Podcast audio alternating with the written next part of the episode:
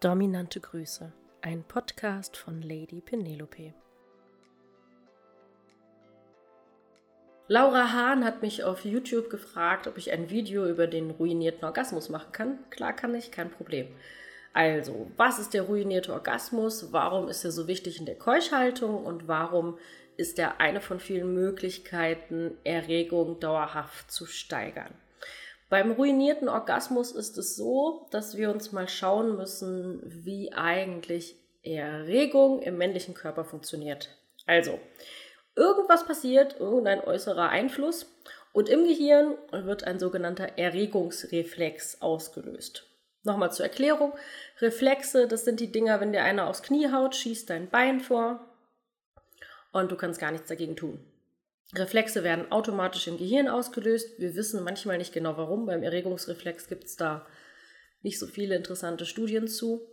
Ähm, auf jeden Fall wird er ausgelöst und das bedeutet, du wirst in irgendeiner Art und Weise geil. Frauen werden feucht, Männer bekommen einen Ständer oder die Gedanken drehen sich sehr viel um Sex. Ne?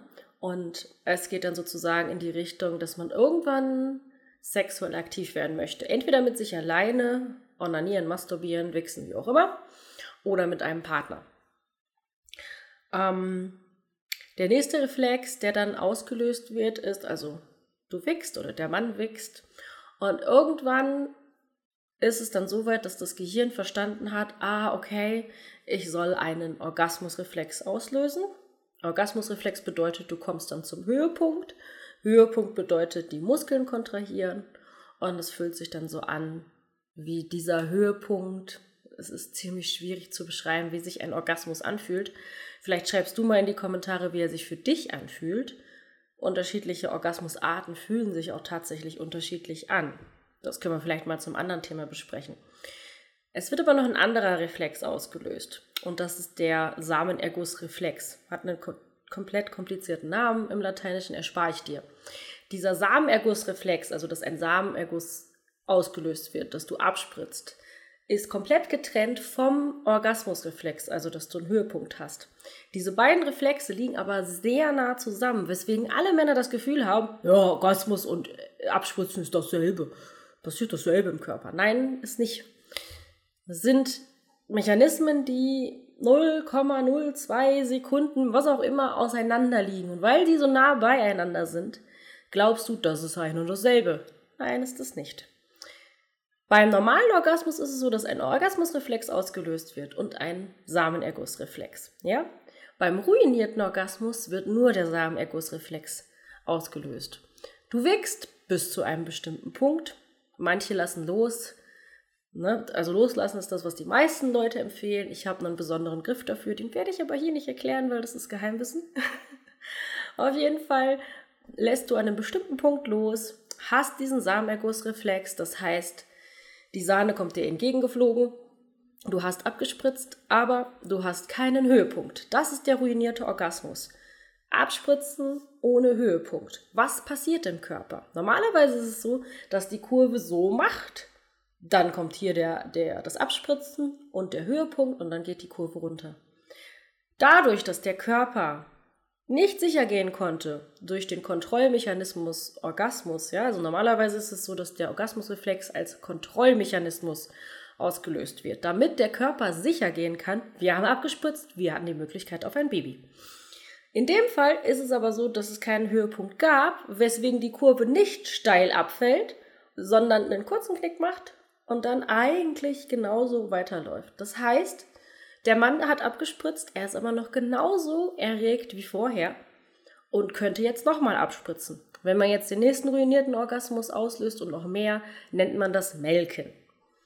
Ziemlich fies, weil wenn der Mann ins Studio kommt und er weiß nicht, was ein ruinierter Orgasmus ist, fiese Strategie, und die Frau melkt ihn, dann ist der ziemlich geil, geht nach Hause, wichst sich ein von der Palme, kann aber keinen Orgasmus bekommen und kann damit diese Erregung nicht abbauen.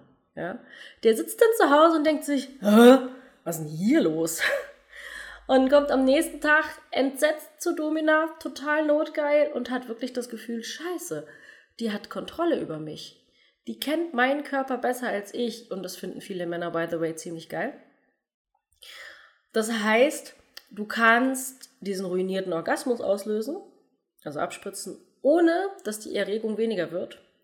Warum machen wir das? Zum Beispiel in der Keuschhaltung. Wir haben ja die Keuschhaltung, also die Erregung, sukzessiv über Tage immer mehr aufgebaut. Ja?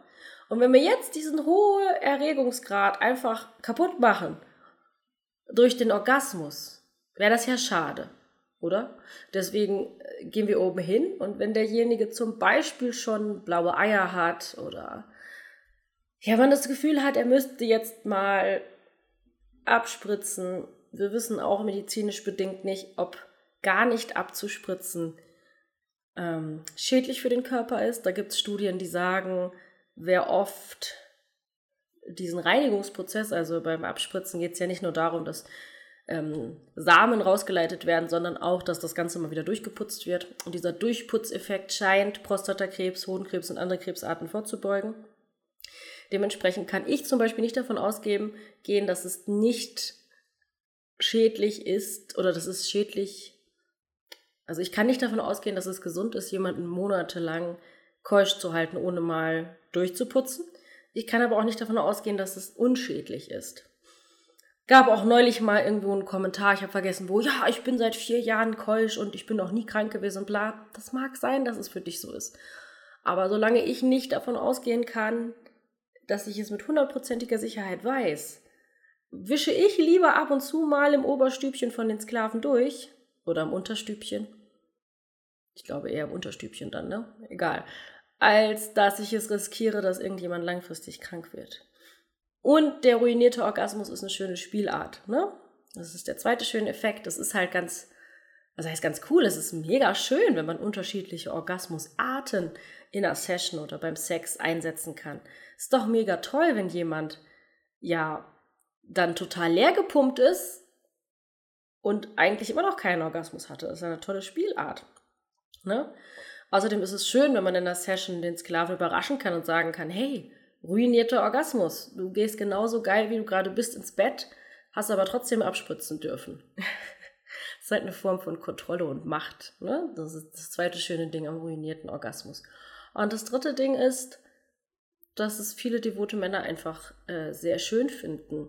In der Keuschhaltung wird es sehr gerne eingesetzt. Zum Beispiel kann ich auch einem Sklaven beibringen, dass er einen ruinierten Orgasmus beim Sex mit seiner Frau haben kann. Das heißt, er bleibt keusch für mich, hat aber trotzdem den Höhepunkt gehabt mit seiner Frau und kann danach wieder eingeschlossen werden. Mitunter vielleicht sogar ohne, dass die Frau es mitkriegt. Und die Frau kann es trotzdem zu ihrer Sexualität kommen.